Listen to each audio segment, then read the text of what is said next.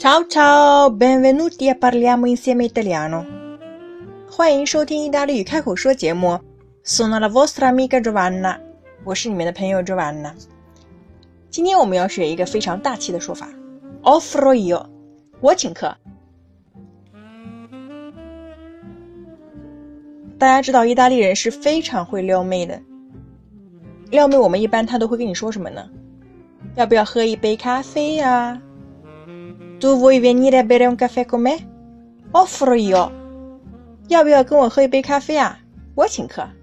Certo，当然了，如果你请客，我很愿意去啊。那我们来看第二个句子，Stasera offro io。Allora uscirei volentieri con te。那这边这个 uscire con te。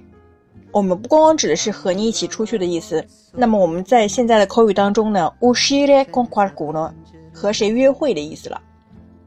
那么好啊，那我很愿意跟你出去约会啊，如果你请客的话。那么 offrire 是我们一个常用的词啊，它是一个及物动词。那如果我们说 offrire，我们是可以作为赠送啊、赠与的意思。